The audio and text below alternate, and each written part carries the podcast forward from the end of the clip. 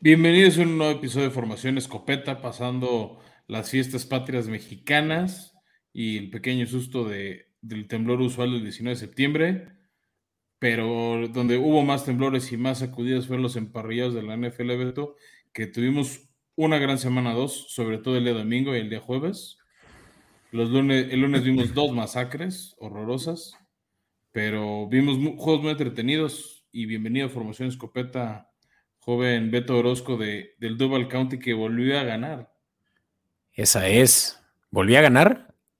Duval, ocho años seguidos ganándole a los Colts en Duval County. Ah, claro. En Fantasy no ganaste, ahí sí perdiste feo contra mí. sí, gané dos de tres en Fantasy, pero en mis dos equipos de la NFL, Patriotas, Jack, salí ileso.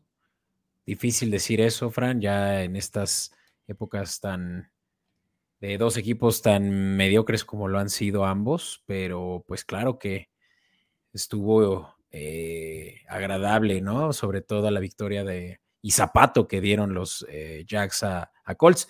Ya platicaremos de eso, pero bueno, pues muchas gracias por, y gracias por esa introducción, Fran. Eh, bienvenidos a Escopeta Podcast, como saben, parte de Comodín Network. Escúchenos a través de YouTube en Comodín Network o a través de cualquiera de las em, eh, streaming services que prefieran, apps como lo son Spotify, Apple Podcast, Radio, como Formación Escopeta Podcast. Fran, vámonos a los escopetazos. ¿Qué te parece? Vamos, arranquemos con eso.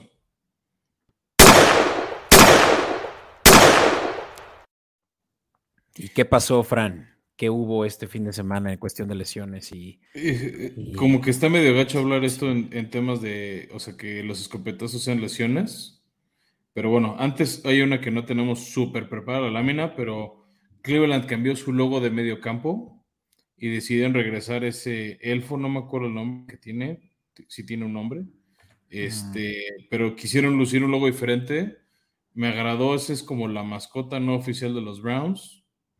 Entonces, este, creo que eso es algo positivo para medio lavarse la imagen, porque algo que se vio terrible fue gente de los Browns en el estacionamiento como aplaudiendo las conductas de Sean Watson. Como que quiero poner lo bueno con lo malo. O sea, salieron ahí varias imágenes que no vamos a reproducirles en ninguna de nuestras cuentas, pero de gente este, diciendo masajes con final feliz y cosas así como aplaudiendo lo que hizo de Sean cuando yo creo que al revés, como sociedad que aplaudir esas conductas y por algo está suspendido en sus juegos. Yo ya es el equipo que más detesto. Eh, por mucho tiempo fueron los Santos después de ese Bounty Gate que hubo, y bueno, ya lo hemos platicado recio en este programa, Fran, pero pues creo que ya el nuevo enemigo público de la NFL son los Cleveland Browns a razón de su coreback de Sean Watson y todo lo que hicieron por tratarlo de tratar de minimizar ¿no? la, la situación legal que trae. Pero bueno. Te diría, después del lunes por la noche, los Bills tampoco están en mi lista de favoritos. Ah, bueno, eso, eso ya era de esperarse y claro que nosotros también quisimos. Ya lo diré. Te, diré. cubrirnos y, vamos a platicarles también de las apuestas. Eh, unas de las cuales no se dieron, pues es que sí le di yo por lo menos un poco de, de voto de confianza a tus Titans con ese teaser más 10, pero mira, ni siquiera eso fue suficiente. Hubo un momento que parecía que no sonaba tan loco eso. Pero mira, si quieres arrancamos ahora sí con las lesiones la muy desafortunada de Trey Lance, pobre cuate, o sea, ya empezaba a tener sus oportunidades en la NFL. Eh, Coreback San Francisco, sí. Digo, para quien no lo tenga presente. Sí, como que empezó, o sea, no tuvo un gran juego en semana 1. Se veía un juego más viable para él en semana 2 contra Seattle. Y por hacer una jugada de más en mi gusto, o sea, creo que mi conflicto con Trey Lance y le pasa a otros corebacks novatos, por ejemplo, yo Burrow en su año debut, es querer hacer esa jugada que se visten de héroe como si todavía fueran la figura de su pueblo en colegial o en la prepa. Cuando es la NFL, que tu carrera sea un, este, un constante reel de videos de, buenas jugadas tuyas, pero no quieras vestirte de héroe en una jugada a medio campo, este, cuando va el partido eh, arrancando.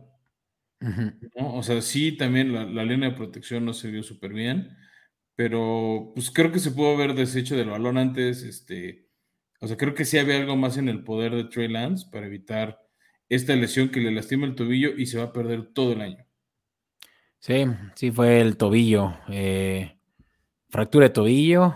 Eh, y ya salió de, de, del IR en la noche del mismo de la lesión, pero pues sí es un hecho que ya va a perder toda la, eh, toda la temporada. Y digo, no sé qué tanto sí fue culpa suya, realmente es que es pues, esas ocasiones en las que realmente fue mala suerte, ¿no? Cómo se vio planchado por defensivos. Eh, pero pues mira, eh, yo creo que es un es, que ese partido fue el que vi en la tarde, como fue el que transmitieron por, por Fox. tenía como una ese y en una compu el de Televisa, que era el de Dallas. O sea, a mí me dio la impresión que esa jugada la, forzó un poquito más él. Digo, y lo, que a lo que iba es que los 49ers no están del todo mal porque entra Jimmy Garapolo, gana el juego, y pues ya vimos a Jimmy Garapolo llevando a los 49ers a final de conferencia el año pasado. Fran, sinceramente es que esta puede ser una Lleva un Super Bowl hace dos. O sea, los 49ers puede que tengan mejores posibilidades con Garapolo y ahora que no le pagan lo que le tienen que pagar, pues también pueden hacer ahí eh, adecuaciones ofensivas para que tenga pues suficiente apoyo. Entonces, yo creo que por lo menos el único perdedor aquí es realmente Trey Lance, ¿no? Que es el futuro prometedor de este equipo. Y algo interesante, Fran, es que en tres años ha jugado un total de cinco juegos. O sea, ¿qué puedes esperar? Dos, según yo, este es su, año dos. Ah, siendo el tercero su año de, Ah, bueno, es que fue el 2020, que fue un año donde también estuvo para la humanidad. Exacto, donde también estuvo limitado. Exacto. Entonces, vamos, no, ha, pisado el campo en tres años prácticamente nada. Entonces, eh, quién sabe qué vaya a hacer de su carrera, ¿no? Sí, necesita estar en campo más seguido para agarrar ritmo. Te diría, creo que otro, o sea, el que gana bien también es un poco John Lynch, el gerente general de San Francisco, por la negociación y no haber intercambiado a Jimmy G a algún otro equipo. ¿No? Porque ahora con eso puede dar la cara, aunque también pues es medio lavarse el error de todos los picks que cambió para agarrar a Trey Lance cuando estaba la opción de Mac Jones, este, que fue la que más sonó para, para este equipo de 49ers. Entonces, este, tío, ahí el problema es el capital de draft que gastaron en él. Vale, oye, pues muy rápido, Fran, un no lesión, pero una suspensión por parte de Mike Evans de este juego entre eh, los Santos de Nueva Orleans y los Bucaneros de Tampa Bay, en donde hubo una trifulca. Parece ser que Tom Brady es quien inició todo porque estaba eh, queriendo o, buscando que los, que los árbitros hicieran eh, eh, un call en contra de la defensiva y Marshawn Latimore, safety de los Santos, se prendió, ¿no? Y fue pues a, remedar a, a Tom Brady y fue cuando Mike Evans la perdió y se puso agresivo, ¿no? Sí, y pero también es que ya hay un pique muy cañón entre Evans y Larimore. No es la primera vez que se agarran, o sea, ya golpes, olvídate empujones, ya golpes. ¿No? De que se jalonean todo, es el tercer, cuarto partido en fila. Evans, pues sí llegó a defender a su coreback. Este, pues sí, siempre vemos esa, o sea, no importa el partido, aunque vaya ganando, por ejemplo, ayer Búfalo, 41-7 pues si van a reclamar el pañuelo, van a ver que la marcación es a su favor. ¿No? O sea, no, importa el marcador o, qué tan competitivo sea quien sea, pues siempre buscan eso. Mike Evans llegó a defender, quién sabe qué habrá dicho Larimore que, porque sí estalló en tres nanosegundos Evans. Y creo que sobre todo esta suspensión es porque ya es repetitivo. Lo bueno para él fue que Tampa Bay ahora sí le pudo ganar a, a los Santos, primer victoria de, de los Bucks de Tom Brady en temporada regular. Este, a los Santos. A los Santos. Que de, haber que de haber perdido Beto, Tom Brady hubiera tenido primer marca negativa contra un equipo en toda su carrera. Con todos tiene marca positiva. Bueno, con Santos sobre empatada, pero iba a tener marca negativa. Pues hubiera sido un récord o una marca interesante en contra este, de Brady. Ya. Bueno, Fran, pues eh, vamos a pasar a una siguiente sección, eh, esta donde vamos a enfocar nuestra atención en fantasy, Como saben, aquí es donde les damos todo lo que requieren para eh, cubrir esos huecos de, por, lo, por lo pronto, estas lesiones, estas suspensiones que, de las que venimos platicando, que pues sí dejan un boquete ahí en su, en su línea, ¿vale?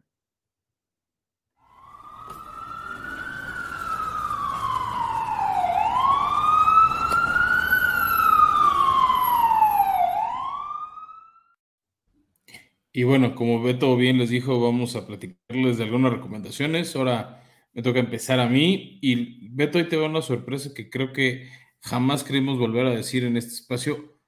Vale la pena tomar a Joe Flaco.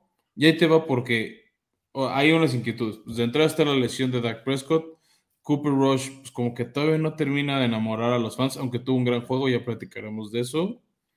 Eh, ha habido unos quarterbacks que no han respondido bien a su potencial, como Joe Burrow, por ejemplo, Ryan Tannehill, el mismo Kirk Cousins, ¿no? Que hemos este, ensalzado y recomendado como dentro de nuestro top 10, top 15. Entonces, en algunas ligas puedes empezar a plantearte. Y Joe Flaco van dos grandes juegos, dependiendo, bueno, si es liga PPR o no, pero ha tenido buenos marcadores, a partidos de más de 20 puntos. Lo está haciendo bastante bien este, el señor Flaco con los Jets y creo que no es una opción tan descabellada. Yo lo que creo es que ahora tienen realmente una encrucijada los Jets entre si ya que Wilson esté listo, lo deberían de empezar a él o a Flaco. Flaco jugó muy bien contra los Browns, ya lo platicaremos ahorita más a detalle, pero mira, nada más la foto del waiver wire para quien, quienes nos ven en YouTube en Comodín Network, hay tres Jets ahí. ¿No? O sea, dieron un juegazo y todo, pues obviamente comandado por su coreback Joe Flaco, veteranazo de, ya. A ver, casi dio 30 puntos contra Cleveland. Y contra Baltimore, que es una muy buena defensiva, que de hecho fue una derrota, o sea, tuvo 14 puntos, casi 15. No va contra Cincinnati, que también ha permitido varios puntos, o sea. Sí, no, fue, fue un juego muy favorable para él en el que tuvo un total de 307 yardas, 4 touchdowns, eh, pase rating de 110, vamos, lo que, lo que espera es un coreback titular, así que esta puede ser una muy buena opción si es que Dax, si es que Trey Lance, por ahí lo tienen todavía em, en, su, en su roster. Pensar también, Frank, que los próximos juegos de los Jets pueden ser favorables. Hemos visto cómo los Bengals están estando muy mal el Justo por eso están en el waiver wire, Beto. ¿No? O sea, porque viene varios matchups que puede ser interesante, ya no tardan en arrancar las semanas de descanso. Entonces, tal vez no, no es Joe Flaco tu coreback para todo el año, pero puede, puede ser una alternativa. Igual, por ejemplo, si Justin, Herbert, que salió lastimado a las este, costillas, si no va a jugar, pues puede ser tu opción, ¿no? De ahí, siguiéndome rápido, Beto, con los Jets, este, yo sé que tú traes uno. Eh, Michael Carr, el corredor, no, este, que el año pasado era novato, de hecho, se habían agarrado creo que dos Michael Carter, los Jets, uno defensivo, otro ofensivo. Sí está más rosteado en varios equipos, pero está teniendo buenos juegos, está respondiéndole bien a, Joe Flaco, pero puede que haya gente que lo suelte. O gente que esté dispuesto a tradearlo, ¿no? Creo que ahí es donde sí, puedes eso, puede ser o sea, que lo busques. Por ejemplo, si tienes un Rashard Penny de los Seahawks que no ha respondido, a pesar de que la ofensiva de Seahawks es un poquito más terrestre que otras, un Joe Mixon que tampoco ha respondido a las expectativas, ni se diga Najee Harris. Está viendo un dato, Beto, que, les compartimos aquí en Escopeta Podcast, que es que a Joe Burrow lo han capturado y perdido, o sea, y, cuando lo capturan pierde yardas. Si sumas esas yardas que ha perdido Joe Burrow por capturas, han sido más que las que ha cogido Najee Harris con Pittsburgh. No, pues es que eso deja muy claro que Najee Harris necesita mejorar su juego, ¿no? Pero sí, hay corredores hay, poca oferta de corredores disponibles y yo creo que por lo menos un 10% de las ligas restantes en nfl.com pueden todavía disfrutar de, los servicios de Carter si es que lo ven disponible en waiver wire. Pero, Fran, uno que realmente no tiene casi nada de, casi ningún equipo lo tiene rostereado y es el tercer jet del que vamos a estar platicando, es Garrett Wilson, su primera selección de este año, eh, receptor, eh, y quien hizo 30 puntos contra los eh, Cleveland Browns, dos touchdowns, más de 100 yardas. Y es un receptor que va a estar disponible seguramente en tu liga, ya que solo en 25% de ellas está rostereado. Así que vayan por él. corran porque les apuesto que la próxima semana ya va a estar rosteado más del 50%. Sí, eso, eso proyectamos de estos tres Jets, ¿no? O sea, yo Flaco creo que es tal vez el último en irse, o sea, de este, de este trío que estamos comentando, este, un poco porque la gente se acuerda de ciertas cosas que ha hecho en su carrera. Y ya, Beto, para cerrar mi tercera recomendaciones, este, aquí fue un gran debate en receptores de Tampa, sobre todo con lo que decíamos en los escopetazos de la suspensión de Mike Evans. Uno es Russell Gage, que llegó de Atlanta y se espera mucho de él.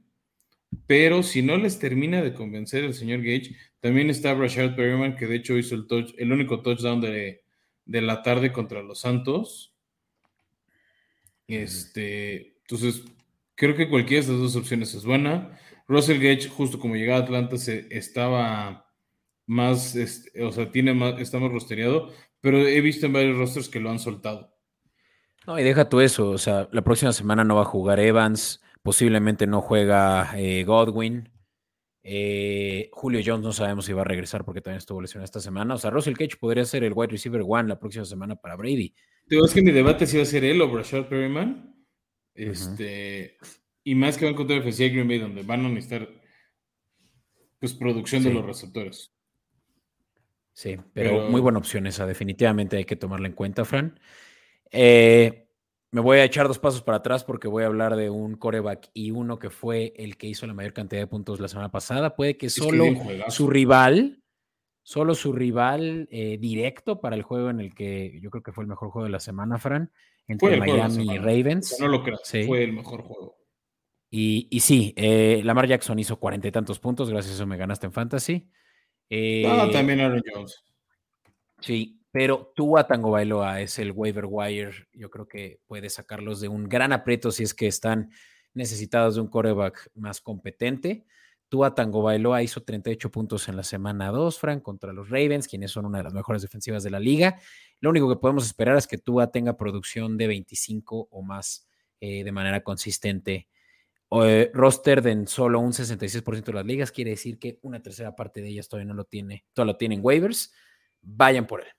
Yo creo que esta es incluso la mejor opción que hay hoy en día de coreback eh, disponible, ¿no? Eh, sí, que, que, ya se notó, Beto, tú que tanto le criticaste sus pases profundos, se echó dos a Tyreek Hill y uno de casi 50 yardas, ¿no? Entonces... Sí, van a decir que pues soy un hipócrita y que como cambio de... No, no, no, cambio de opinión como cambio de calzones, la cobertura del fin de semana, pero... Es decir, creo que tú es una gran opción. No esperen juegos de él seguidos de seis touchdowns como el que tuvo. O sea, se unió a listas donde hay jugadores como Peyton Manning, como Big Ben, este, por decir algunos, ¿no? Que próximamente están en el Salón de la Fama. Este, pero la combinación Waddle, Tua o Tua, Tarek Hill, sí les va a traer buenos puntos en fantasy. Entonces, este, aprovechenlo.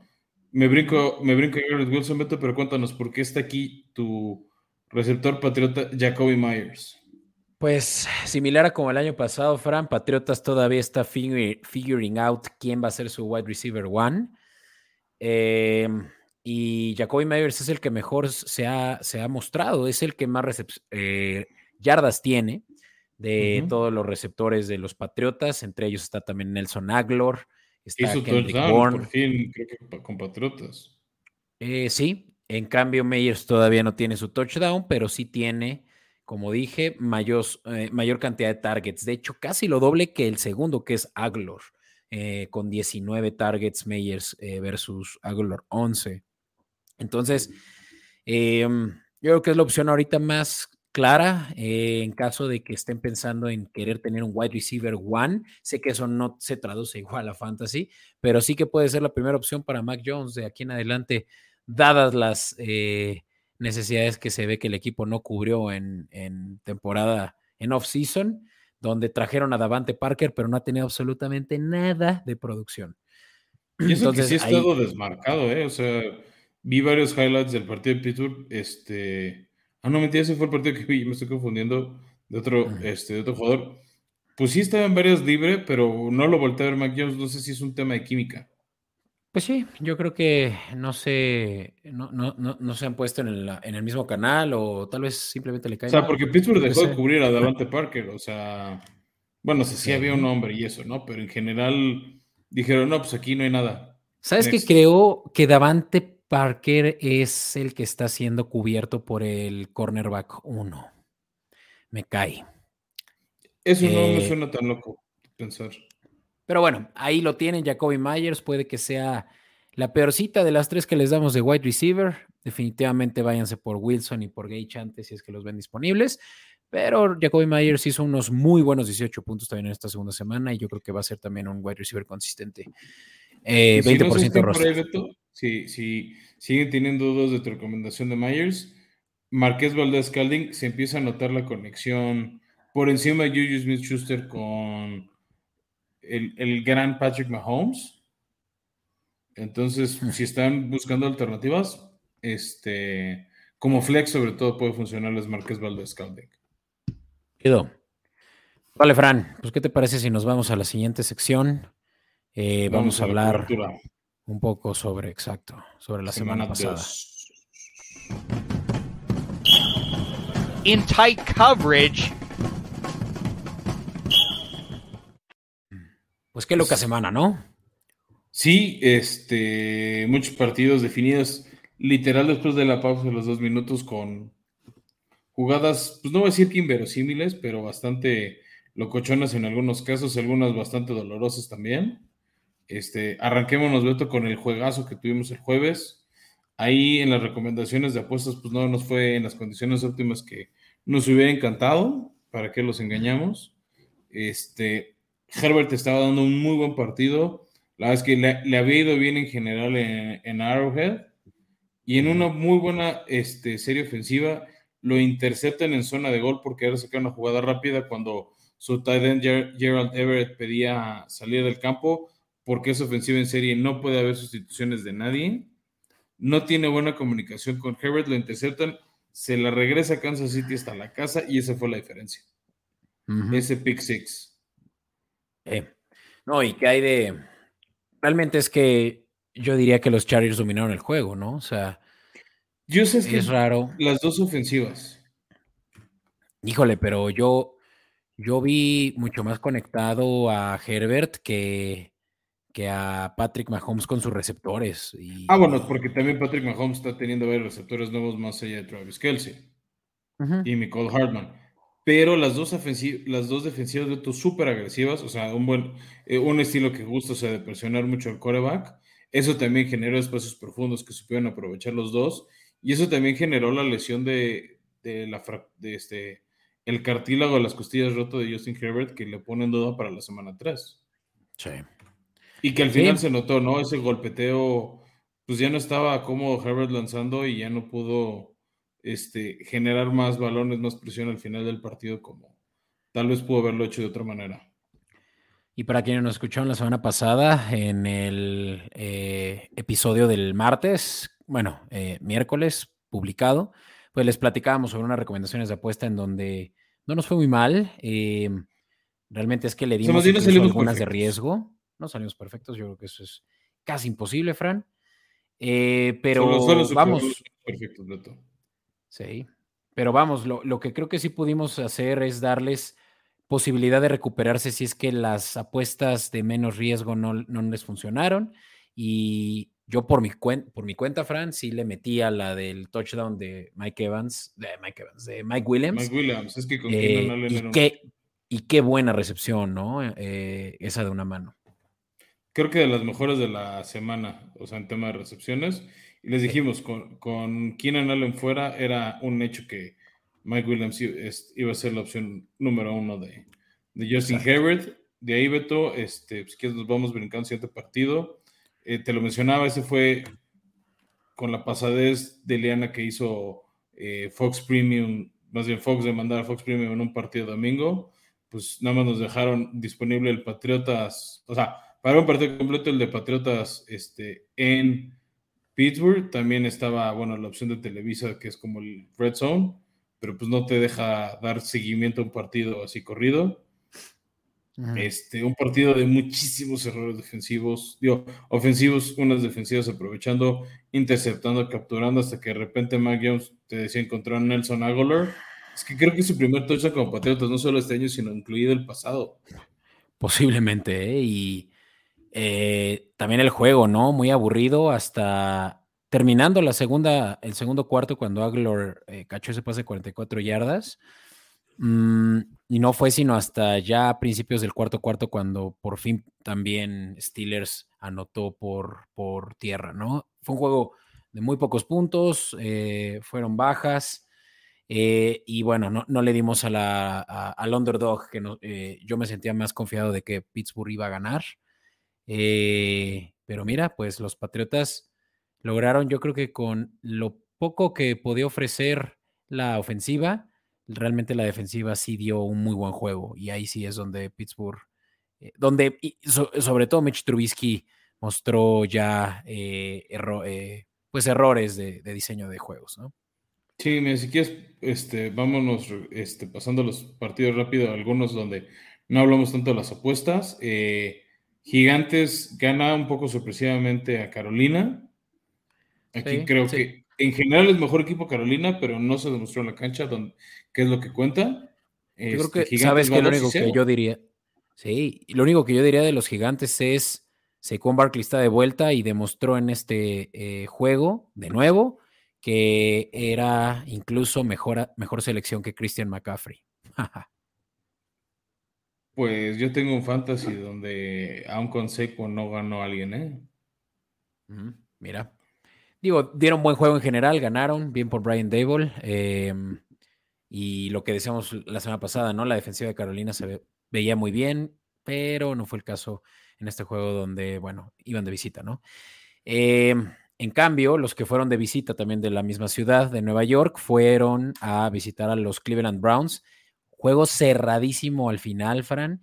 Prácticamente todo el juego lo fueron ganando los eh, Browns. Jacoby Brissett hizo buenos, eh, buenos pases, eh, conectó muy bien ya por... Sobre todo no tuvo errores, yo diría, Beto. Sí, no, exacto. Y la, sorpresa de que ya por fin a Mari Cooper, ¿no? Ya, ya fue productivo en este juego, lo que no se había visto la semana anterior. Pero sorpresa, Fran, es cuando Joe Flaco sacó el FUA y empezó a conectar muy bien con Wilson, ya lo platicábamos ahorita en el waiver wire. Y, no, y, no, solo, y no solo Beto la eh, defensa. conectó, fue el cuando. No, es que iba ganando Cleveland por dos touchdowns. Este, ahí también hay un error de su pateador novato que les costó un punto extra y quedando 1.51 es que logra un pase profundo Wilson, como decías, Joe Flaco, y dice, o sea, los 10, pues obviamente perdiendo 30-24, se la tienen que jugar la patada corta y le sale. No, eso es también parte de lo impresionante. Ay, discúlpenme. Uy, cabrón, eh, casi me das infarto, güey. ¿Cómo se fue la disculpa? Este pero justo hacen esa, esa recuperación de patada corta los, Jets y otro gran drive de Flaco, también hay que dar mérito en eso. Y es que ganan y ya, pues cuando empatan el 30-30 saben que con el punto extra lo ganaban y le dejaban escasos segundos a Jacoby Brissett que todavía lo intentó y ahí sí tuvo el error tuvo su error del partido con esa intercepción. Exacto, y la intercepción fue lo que le dio la vuelta al, juego. No, no, no, esa intercepción ya fue perdiendo 31-30 en el ah, último draft, en la En el último, sí, cuando estaban buscando ponerse, ok, ya. Sí. Se intentó por lo menos el gol de campo que diera la ah, vuelta. Ponerse a distancia. Y bien por los Jets, por lo menos ya lograron quitarse de una racha perdedora, Fran, desde el, desde el año pasado, eh, en el que creo que fue en la semana 5 ganaron un juego, o el último juego de la, de la temporada regular pasada. Entonces, ya era un stretch de aproximadamente unos 15 juegos sin ganar. Sí, sí, sí. No, además este había sido por años el partido de los dos que no ganaban. De ahí pasemos, Beto, rápido a la paliza. Pues sí, paliza por el hecho, sobre todo que fue un cero, de Jaguares a los Colts que venía a intentar sacarse la espinita de enero, donde habían perdido cuando tenían que ganar contra el pick, contra el equipo número 32 de la liga para ir a playoffs. Y otra vez por octavo año consecutivo no logran los Colts ganar en Jacksonville, Florida. Eh, Preocupante y esto ya es por octavo año ¿eh? consecutivo. No, es decir, preocupante ya eran los Colts que no vuelven a ganar. Matt Ryan, tres intercepciones, un fumble más provocado. O sea, cuatro pérdidas de balón provocadas por los Jacks, donde también destaco la conexión Christian Kirk, al que yo sigo convencido que le pagaron de más, con Trevor Lawrence empieza a funcionar. Sí, no, los Jaguares, eh, sobre todo en términos defensivos, ya ahorita sí están volviendo a, verse esas, eh, esos flashazos que había de 2018 en el que pues tenían muy buena protección en la secundaria, muy buena presión en la línea defensiva y que flanquearon a los Colts. Eh, Colts que ahorita, Fran, yo creo que ya se están mostrando como uno de los equipos, de los peores equipos de la liga. Me atrevo a decirlo. no, yo, yo te digo, creo que sí, eh, o sea, por cómo han jugado, es que se ha visto muy mal los Colts y creo que la semana 3, este, ya, lo, ya lo iremos con calma en nuestro próximo episodio, pero no pinta bien el calendario de los Colts, ¿eh? Sí, pues sí. Pero, eh, pero, Beto, dejemos de hablar de ese, mejor hablemos de el juegazo de la semana. Exacto. un partido que tenía con nuestro community manager. Unas super altas, donde por un momento parecía que Baltimore ya tenía cocinado no delfines, sino atunes. Y Tua dijo, hold my beer, y nos demostró por qué sí merecía un coreback de NFL. Exactamente, y sobre todo, incluso teniendo a eh, Lamar Jackson haciendo un juego que lo pone ya, ya sé que es muy temprano para decirlo, pero como claro candidato de MVP, ¿no? O sea, ha tenido dos juegos eh, impresionantes para mi gusto, sobre todo en la manera en la que está pasando el balón, Fran. O sea, Lamar Jackson dio un juego prácticamente perfecto y ni siquiera eso fue suficiente para ganarle a los Dolphins en, bueno, perdón, en casa de, Ah, no, en Baltimore, claro. ¿Sabes que también em, sí tuvo como de errores Baltimore?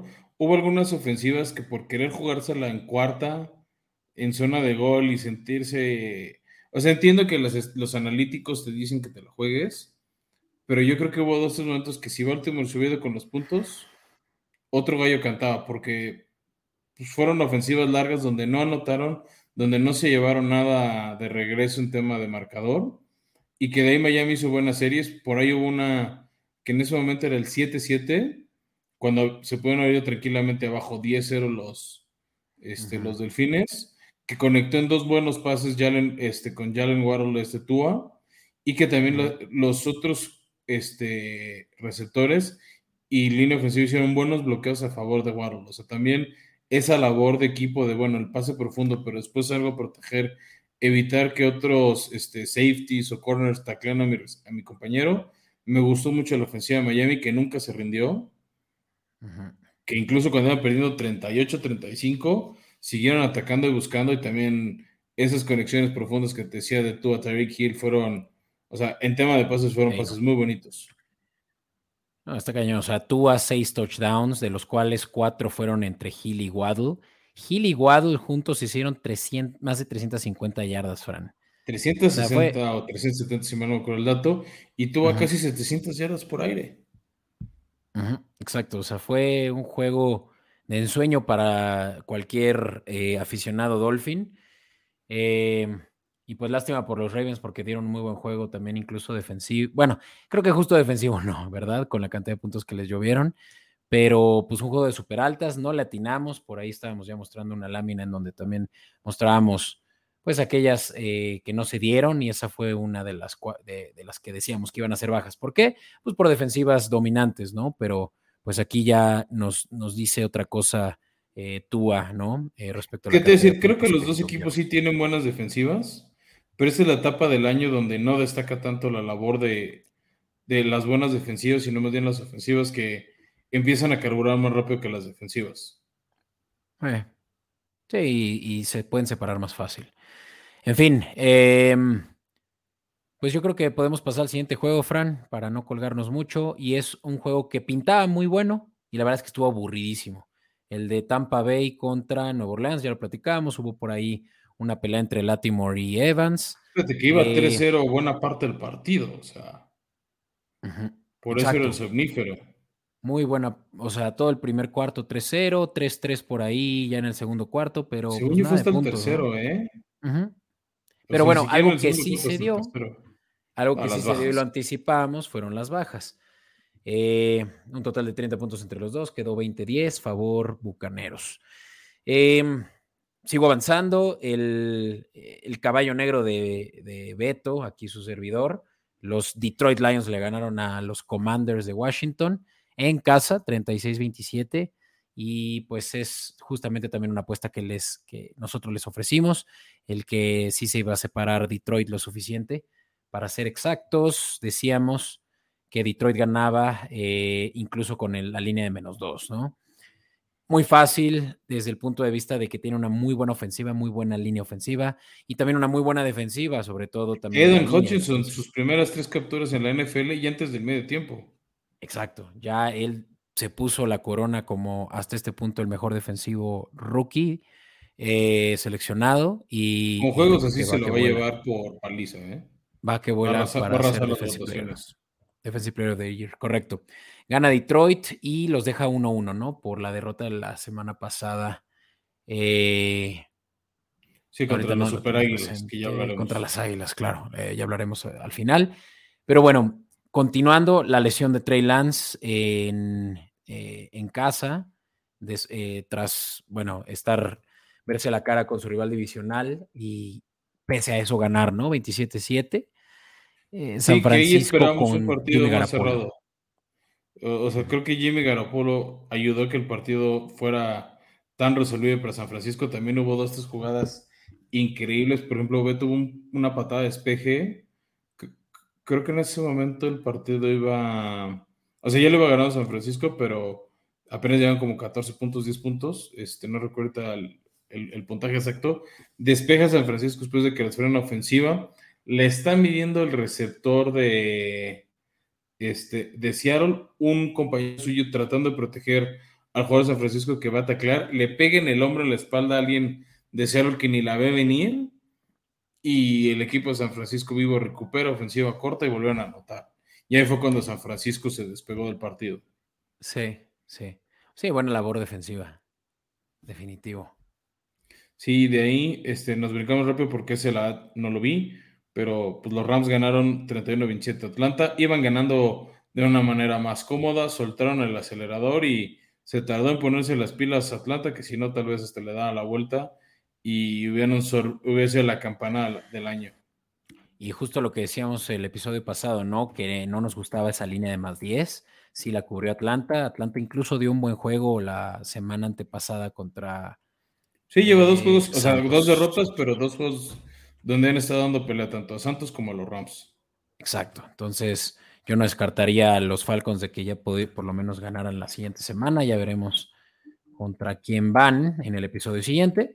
Pero hablemos de un juego que sí televisaron y que fue una sorpresa para muchos, ya que era favorito Bengals, por más de que jugaran en Arlington contra los Cowboys. Y bueno, de entrada favoritos, porque vienen de, de, jugar al Super Bowl los Bengals, de que no dieron tan mal juego en la derrota en la semana 1 contra Pittsburgh, y que Dallas venía a perder a Dak Prescott. Todo el mundo decía, pues, ¿quién va a atrapar balones para Dallas? ¿A quién, va a lanzar? ¿Qué podemos esperar de Cooper Rush? Habíamos visto una victoria de Cooper Rush contra Vikingos. La A tuvo un buen juego, tuvo buen control Cooper Rush de, la ofensiva. Este, efectivamente no fue un partido de muchos puntos. La defensiva de Dallas sí salió a jugar. Otra vez Joe Burrow capturado N millones de veces. Parece que no le invirtieron dinero a su línea ofensiva, o sea, lo siguen capturando al por mayor. Me preocupa la salud de Burrow porque no creo que vaya a durar así. Y al final Dallas con Cooper Rush, una buena ofensiva al final que los puso para patear el gol de campo con el que ganaron. Porque sí estaba como controlando el partido Dallas, volvió Dallas a hacer Dallas a bajar ritmo, empató Cincinnati y en la última ofensiva Dallas volvió a retomar el orden. Y eh, patada de 50 yardas por Maher, muy, muy bien por él. Parecía fuera, ¿no? Pero la sí, como que se movió. De hecho, la primera toma, o sea, como es la de atrás, no la de de frente, yo creí que lo había este, mandado a un costado y que vamos a tener tiempos extra. Ya. Y hablando de tiempos extra, Fran. La sorprendente victoria de Arizona con Oakland, increíble. La mala técnica de tacleo del equipo, los Raiders, este, Josh McDaniels, que sigue sin, conseguir su primera victoria. O sea, Crosby, bueno, ya no estamos adelantando al final, ¿no? Pero para empezar, Raiders quería perder ese partido. O sea, qué mal dirigido por parte de su eh, comandante de la ofensiva, Derek Carr, en seguir entregando el balón, no, no ser capaz de moverlo, eh, pese a tener a Davante Adams y, y, no darle tiempo a la defensiva de recuperarse. Y la defensiva cometiendo muchísimos errores, como el que mencionas, Max Crosby teniendo ya a, a Kyler Murray en ese ya último stretch del, tiempo extra. Prácticamente no, espérate, antes del tiempo extra, espérate, Beto, antes del tiempo extra, se acerca para empatar cuando necesitaba más de todo una conversión de dos puntos. Los Falcons iban perdiendo 23-15. Ajá llegan a ofensiva en zona de gol, varios errores, castigos que resetean el drive, cuarta y gol, con muy pocos segundos en el partido. ¿Sabes cuántos segundos efectivos duró la jugada, Beto? O sea, tiempo natural. 20 segundos, es una jugada eterna, donde nadie lograba taclear a Kyler Murray, ningún receptor lograba desmarcarse. Sorprendentemente, no había ningún castigo de holding o interferencia de pase, y al final Kyler Murray entra corriendo y anota. Por supuesto que fue Nunca antes había visto no en, en, una jugada de dos puntos extras eh, un recorrido tan largo de yardas, ¿no? Es la primera vez, creo que fueron un total de 80 si consideramos lo que se echó para atrás y luego lo que se echó para adelante. 80 yardas En, un, en una conversión de dos puntos. O sea, es, es, es, una locura lo que estuvo moviendo. También, o sea, un poco para reclamarle a los receptores de Kyler Murray de alguien desmarque, maldita sea, ¿no? O sea, por amor de Dios, necesito uno libre. Eran dos, dos yardas, estaba, yardas las que necesitaba. Estaba, te digo, Max Crosby ya lo tenía en, así en sus garras y de alguna manera se escapó. Ahí es donde se nota que Kyler Murray sí es un, eh, un build diferente. Yo es, no jugar alguien así. Muy bueno, o sea, y, corre muy rápido. También hay que decir, Beto, en, en la, falla la primera ofensiva de Kyler Murray en tiempo extra recupera el balón. Raiders tienen que avanzar lo suficiente para llegar a zona de gol de campo. Y en dos jugadas consecutivas busca Derek Carr a Hunter Renfro. En la primera hace fumble y lo recupera un Raider. Y en la siguiente jugada, cuando ya llegaban justo a las yardas mínimas para que la patada fuera más viable para Carlson, su pateador, vuelven a golpear a, Hunter Renfro, suelta el, balón y ya lo regresa hasta la anotación este, el equipo de Arizona y con eso ganaron el partido. Hunter Renfro suelta mucho el balón. También el año pasado tuvo varios drops. Sí, que ahí es cuando dices, híjole, en esos momentos tienes que ir a las manos más seguras. Pero bueno, seguro Davante Adams estaba muy cubierto. No, no recuerdo la posición de Davante Adams en esas jugadas. Pero bueno, de ahí pasamos rápido, Beto, un juego de que sí estuvo también horrible. El Broncos contra Tejanos. Este, de milagro no lo perdió Broncos. Otra vez muy mala la ofensiva de Russell Wilson en zona roja. Creo que ya se empiezan a perder, a prender los focos de alarma en, Denver, porque algo no está caminando con el equipo de Nathaniel Hackett como se esperaba. O sea, a ver, van 1-1, pero más bien preocupan las formas más que el resultado. Y este podrían ir ganando la división, o sea, ah, bueno, no, tienen a Kansas. Pues estarían empatados con Kansas, ¿no? Pero, pero vamos, podrían ir mejor y por estas fallas en, en zona roja donde tienes que irte con puntos que ahora sí por lo menos patearon goles de campo, este, no pueden hacer más. De ahí nos pasamos a un domingo en la noche que no sé por qué la liga nos lo, nos lo resete cada año. Este, o sea, entiendo que hay mucha rivalidad Chicago-Green Bay, que son equipos históricos y bla, bla, bla, pero un partido donde Aaron Jones dominó a placer a Chicago, Justin Fields intentó meterle algo de adrenalina al partido, este, hubo ahí una jugada medio polémica que parecía que había cruzado el plano. Justin Fields, que en ese momento ponía el partido, no me acuerdo si, este, o sea, iba ganando Green Bay y en ese momento era el 17 a 21, 17 a 24. Este, sí, creo que se iba a poner 24 a 17 el partido. Este, yo no vi una toma clara, contundente que me dijera que Justin Fields había entrado. Creo que hizo bien los, bien los árbitros. Ya de ahí Aaron Rodgers, pues se la llevó tranquilo. Este, pero ahí sí creo que el partido cargó más de Aaron Jones. AJ Dillon también tuvo buena cantidad de jugadas, pero no la misma efectividad que Aaron Jones. Este, creo que varios de sus dueños de fantasy se frustraron un poquito por eso. Y bueno, pasamos a las dos masacres de lunes por la noche, Beto. La primera de Buffalo Titanes, que llevaban dos años con derrotas consecutivas contra Tennessee yo creo que sí se las querían cobrar, porque qué manera de enseñarse, pero jugando muy bien. Deportivamente Buffalo hizo lo que tenía que hacer. Si tú respetas a tu rival, le vas a hacer toda la cantidad de puntos posibles. De hecho, ya los dos daron a su coreback reserva para el cuarto cuarto. Este, increíble la cantidad de espacio que le dieron a Josh Allen para encontrar a Stephon Diggs. Este, no llegaba el pass rush a, capturar a Allen y los corners que le dan demasiado colchón a receptores y lo supo capitalizar esta ofensiva Buffalo que, que no contó con eh, Gabe Davis. Algo que sí quiero destacar es un golpazo que le acomodó este Davis White a este, su compañero Jackson, no me acuerdo su nombre de pila, ese esquinero novato que acaban de seleccionar, en una jugada donde quería más bien irse a descontar a Traylon Burks, le dio un cascazo que noqueó en ese instante a Jackson, casi llegando al medio tiempo.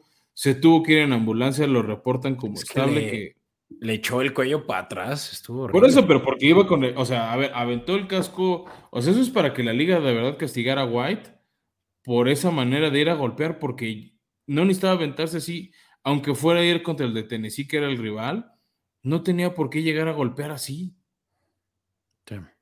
No, o sea, ahí yo, quiero que, o sea, creo que vale la pena castigarlo por imprudente. Pero hay que también decir, Beto, ojo con el pass rush de Buffalo. No se lo vi en los otros años a Josh Allen, o sea, que tuvieron una defensiva así de agresiva. Se nota el efecto Von Miller y creo que por eso se empiezan a afianzar a, a candidatos junto con el otro ganador Monday Night Filadelfia que controlar, no, no le hicieron la misma cantidad de puntos a vikingos, pero cómo los controlaron. Sí, sí, también los mantuvieron en ceros por mucho tiempo hasta un y sobre todo se tierra. Justin Jefferson. Y exacto, Darius Lady, un juegazo, dos intercepciones, no permitió ni un solo. O sea, un touchdown, de hecho. No ni una sola recepción de, de, Justin Jefferson. Eh, sí, todos sus dueños de fantasy, yo creo que se querían cortar las venas. Sí, no, menos mal yo tenía, por ejemplo, a Stephon Diggs, que también estaba jugando al mismo tiempo y sí estaba haciendo los puntos que no hizo Justin, ¿no? Pero sí, eh, lo blanqueó por completo también Slay. Excelente juego defensivo, Fran. O sea, Filadelfia eh, tuvo muchos puntos en la primera semana y por ahí se, se esperaba que la defensiva hiciera ajustes y efectivamente lo hicieron contra pues un, Captain Kirk, que también mostró muy buen juego en la primera semana, y no fue el caso esta vez, ¿no? Donde no pudieron mover el balón en lo absoluto. No me no, no, es cuestión de pánico para Minnesota. Yo creo que fue un juego contra uno de los rivales de conferencia más fuertes, los Eagles, y por lo cual yo creo que los Vikings van a estar bien, ¿no?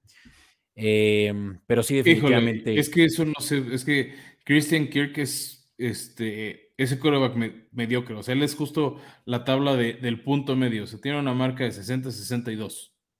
Eh, no, o sea, te da un caso donde gana. Sí, Kirk Cousins, perdón.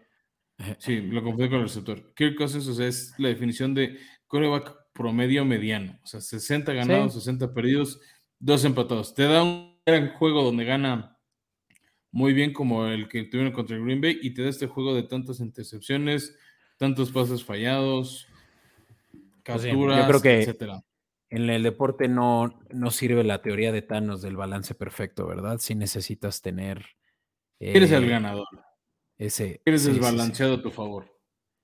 Pero bueno, por lo menos a este punto, Minnesota yo creo que no va a tener tanto problema porque, como dije, yo creo que este fue una derrota contra uno de los mejores eh, y, mejor rankeados, ¿no? de la nacional en los Eagles. Excelente juego que dieron y pues también cubrieron la línea eh, y eso sí, fue bajas y un juego donde no se vio la misma productividad de Jay Brown. Yo creo que con eso cierro. Lo pagó muy bien la defensiva de Minnesota, pero pues ya mejor tenía otras opciones. Vale. Pues listo, Fran. Eh, Pasemos a hablar ¿qué te parece? la noche. Exacto, vamos con la última sección. Hablemos del Thursday Night Football. Allen picks it up and he's still going. Y bueno, Beto, para este jueves por la noche vamos a tener un duelo de la división Moretón. Este, que es Pittsburgh visitando su, visita no a la Cleveland. Por primera vez visitando a Big Ben, que tuvo por años la marca del Cuerva con más victorias en esa ciudad. Por más raro o inverosímil que esto pueda sonar. Este, sale favorito Cleveland, no me acuerdo por cuatro y medio, cinco, ha estado flotando mucho la línea mientras estamos en preproducción. Este, de hecho. Era cinco, eh, por lo menos ayer por la noche. yo en la, este, horas, como dos, tres horas antes de grabar, cuando veía otras líneas de apuestas, este, estaba flotando, ¿no? Entre cuatro y medio, cinco, pero claramente a favor de Cleveland. Y es que creo que el tema Mitch Trubisky y los errores que contábamos contra Patriotas eh, son una losa muy pesada de confianza. Sí, eh, lo vimos contra Patriotas. Un juego... Y luego la baja de TJ Watt, que también es una baja muy importante en temas de producción ofensiva. Sí, sí, en realidad es que creo que los Browns fueron víctimas de unos Jets eh, subiditos. Y un error terrible en equipos especiales. Exacto. Y en cambio los Steelers sí son víctimas propias de ellos, ¿no? Entonces, yo creo que aquí por eso es que la línea les da el favoritismo a unos Browns que de por sí tienen áreas de oportunidad. Pero yo creo que una que los Browns sí pueden jactarse es del, del eh, la productividad ofensiva por tierra, ¿no? O sea, Nick Chubb está corriendo el balón a placer, también Karim Hunt. Por eso, y yo creo que ya puedo empezar por mencionar apuestas que estaremos recomendando y pueden ver en nuestras redes sociales Copeta Podcast mañana. Em, eh, Karim Hunt paga bien a, hacer una anotación en cualquier momento del juego, Fran, más 110 a diferencia de Nick Chubb, que el momio sí está por ahí los menos 160, ¿no? Creo que es casi un hecho que eso va a pasar, pero Karim Hunt también está pudiendo producir eh, yardas y por qué no que se escape en una de las de los huecos que dejen de que deje abierto eh, la ausencia de, TJ Watt, ¿no? Em, no sé qué hay en relación a apuestas de la línea, Fran, una que te interese. Bueno, este rápido, nada más. Oficialmente es favorito Cleveland por cuatro y medio.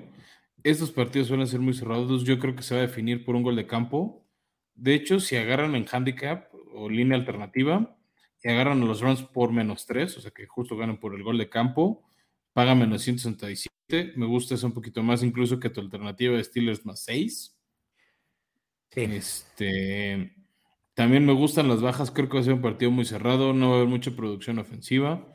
Todas las bajas de 38 y medio son bastante positivas, pero ahí te va dos que no tenemos en las láminas, pero estas son las especiales del podcast, Beto, que cada coreback lanza al menos una intercepción. Si le, si le apuestan a que Mitch Trubisky lanza esa intercepción, por cada 100 pesitos se van a llevar 183 adicionales. Y si apostamos también la vieja confiable de que Jacoby Brissett también lanzará una intercepción, por cada 100 pesitos se llevan 210. Ah, mal, y sobre todo teniendo buenas secundarias, ¿no? Está... Buenas secundarias y corebacks del medio para abajo. Exacto. Creo que, y ya para es la tormenta perfecta para los apostadores esa. Sí, y las otras dos que sí les da, decimos que hay cierto riesgo de que suceda, pero pagan bastante aceptable, es que del lado de Pittsburgh, Pat Firemouth, su tight va a anotar, como lo hizo contra Patriotas. Ya se los dijimos hace una semana en Weber Wire, vale la pena. Es el jugador al que más voltea a la hora de lanzar este Mitch Trubisky es su primera lectura casi siempre. Mitch Trubisky es un hecho que va a jugar, ¿cierto? Sí. Sí, ok. Este, tío, no, y, y por cada 100 pesos te llevas 260 adicionales a tu 100. Y Kareem Hunt también a anotar. Es, se está volviendo una opción regular en zona roja para los Browns. Como que el caballo de batalla es Nick Chubb, pero por así decirlo, la vieja confiable a la hora de este, en la zona roja, también como válvula de escape es Kareem Hunt, por eso es que creo que podemos ver en su haber una anotación ahí de siete puntitos. Hell yeah. Bueno, seis puntitos más bien de, Kareem Hunt y con 100 pesos te llevas otros 110. Oye, y hablando de momios de más 110, a mí me gusta mucho el que anote primero Steelers, Fran. Que la ventaja es que sea un gol de campo te lo dan. Exacto, exacto. Y Browns eh, normalmente suele patear, por más que gane el volado y, con tal de tener el control del juego en el segundo cuarto, teniendo una de las mejores defensivas de la liga. Entonces, siento que existe la posibilidad de que Steelers empiece el drive por mucho, o sea, esa posibilidad es muy alta y que sí anoten por lo menos un gol de campo. Eh, paga más 110 y yo creo que también es una apuesta fácil. Sí, yo, yo, creo que es una buena apuesta, Beto, y creo que con esa buena recomendación podemos cerrar este primer episodio de la semana, darles las gracias a todos los que nos han acompañado en Comedy Network o los que nos consumen en formato de audio, Spot, ya lo dijiste, Spotify, iHeartRadio, Apple Podcast, Google Podcast, ya saben, todas las apps de podcast, ahí estamos. Gracias por acompañarnos. Si tienen dudas de trades o algún cómo ir por uno de los waiver wires que recomendamos, no duden en buscarnos en arroba escopeta podcast, en Instagram, o en Twitter. También aquí está, aquí está por ejemplo, mi cuenta personal. Este, y sin duda le responderemos sus dudas.